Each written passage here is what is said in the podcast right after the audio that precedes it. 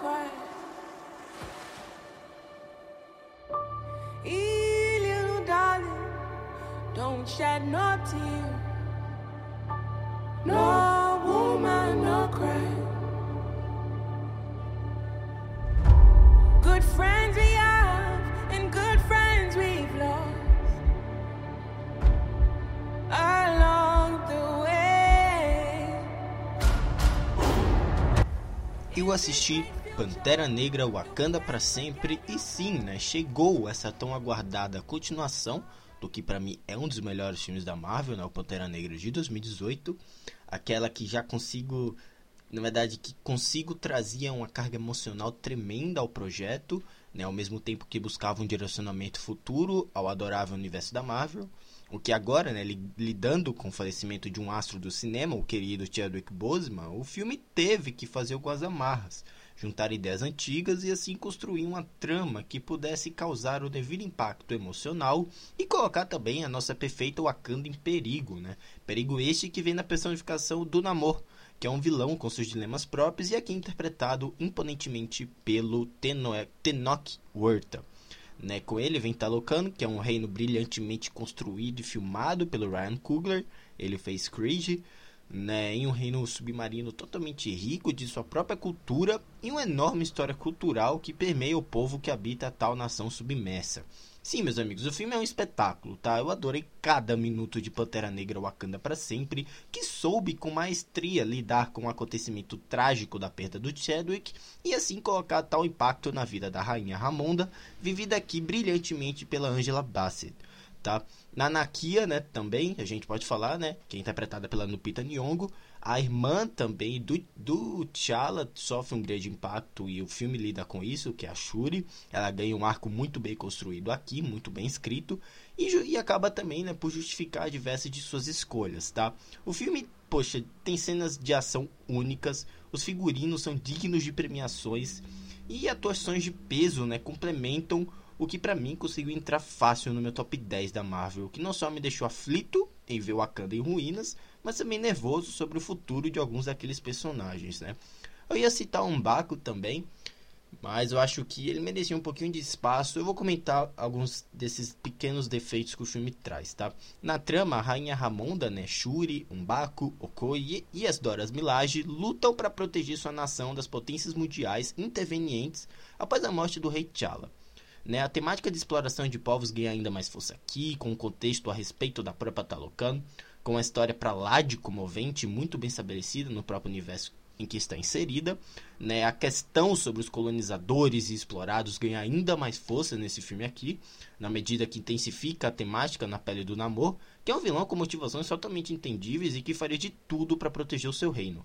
Gente, temos um dos filmes mais amarrados dessa fase 4. Não diria o melhor, pois a gente teve Homem-Aranha sem volta para casa, mas aqui não fica muito atrás não, tá? O panorama político é bem abordado, as relações dos personagens de Wakanda continuam envolventes e excelentes e o figurino bom. Se não ganhar uma indicação ao Oscar pelo maravilhoso trabalho aqui, eu ficaria extremamente surpreso, tá? Terminando aqui, galera, para fechar, o tributo ao Chad aqui é tão delicado, é tão intimista, emocionante, bem incrementado a trama e também tão sensível, sabe, que pode sim arrancar uma boa choradeira na sala de cinema, tá bom? Pelo menos na que eu tive tinha gente até soluçando.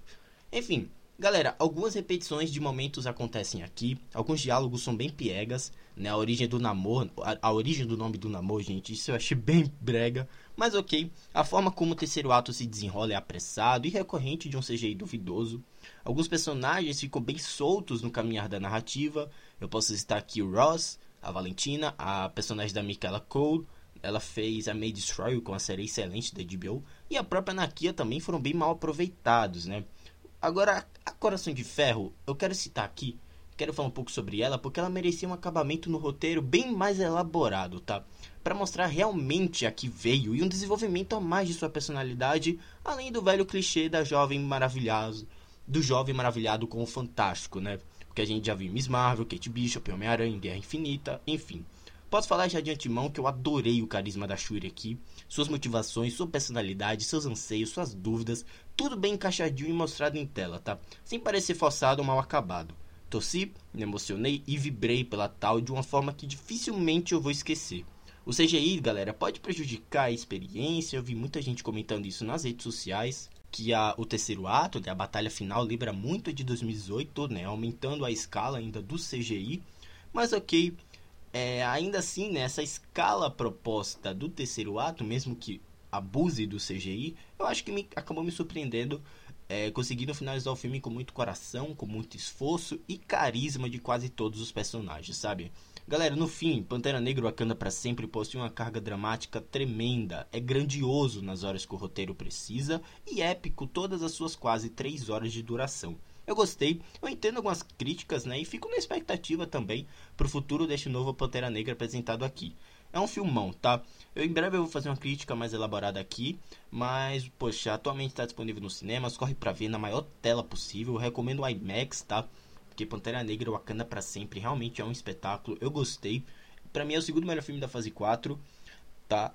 É, poxa, tem alguns defeitinhos, como eu já mencionei aqui, mas tudo que envolve Talocan, tudo que envolve a Shuri, tudo que envolve a carga dramática, o namoro, eu gostei, tá? E acho que é isso, vou deixando você por aqui, eu acho que eu já dei minhas primeiras impressões completas aqui desse, desse filme.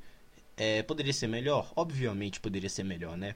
Mas fiquei satisfeito com o que me trouxe, atendeu minhas expectativas e enfim. Chegou aqui o fim da fase 4 da Marvel, ainda vai ter o especial de festas do Guardiões da Galáxia, mas chegou ao fim e acho que terminou de uma forma bem satisfatória, terminou de uma forma positiva, com muitos, né, com muitos obstáculos, né, muitas produções bem medianas, mas ok, chegou aqui ao fim e bom.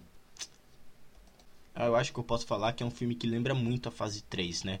Lembra muito aqueles filmes, especialmente o próprio, Pan, o próprio a própria o nível de qualidade de o primeiro Pantera e o segundo aqui, para mim é, poxa, se você amou o primeiro, você vai gostar desse daqui. E também eu acho que por mais que tenha alguns poxa, alguns, alguns degraus abaixo do, do primeiro Pantera, ainda assim eu acho que é um espetáculo, é um épico, dramático, bem convincente, tá bom? Acho que é isso, galera. Eu vou deixando vocês por aqui. Espero ter. Se você ainda não assistiu, espero ter hypado vocês pra irem assistir ao filme que tá disponível no cinema, tá bom? Acho que é isso. Vou deixando vocês por aqui. Me siga lá no Twitter. Também me siga no Twitter, na Castbox, tá bom? Que lá tem podcast de games, sobre a temporada de premiações também. Tem podcasts que eu faço um reviews que às vezes eu não comento aqui, de alguns filmes que eu não comento aqui, tá bom? E acho que é isso, vou deixando vocês por aqui. Um grande abraço e até a próxima. Tchau.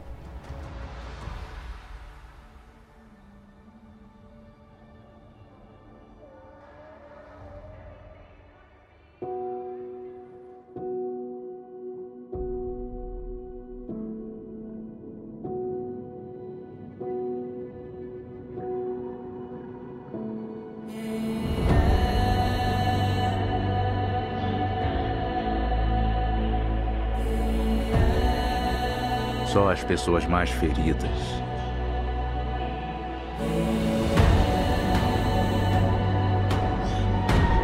Podem ser grandes líderes.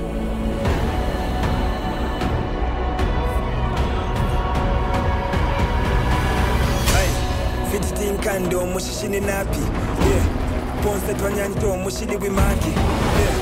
engenheira dokotela O povo dele não o chamou de general ou rei. Eles o chamaram de Kulkulkan, o deus serpente emplumado. Matá-lo pode arriscar uma guerra eterna. Ele atacará o mundo da superfície.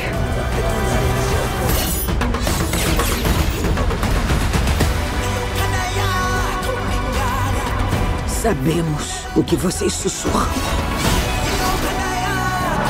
Eles perderam o protetor.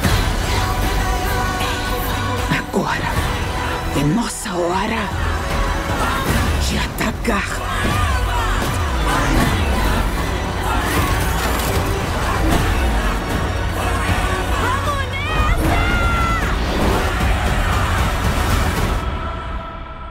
Mostre a eles quem nós somos.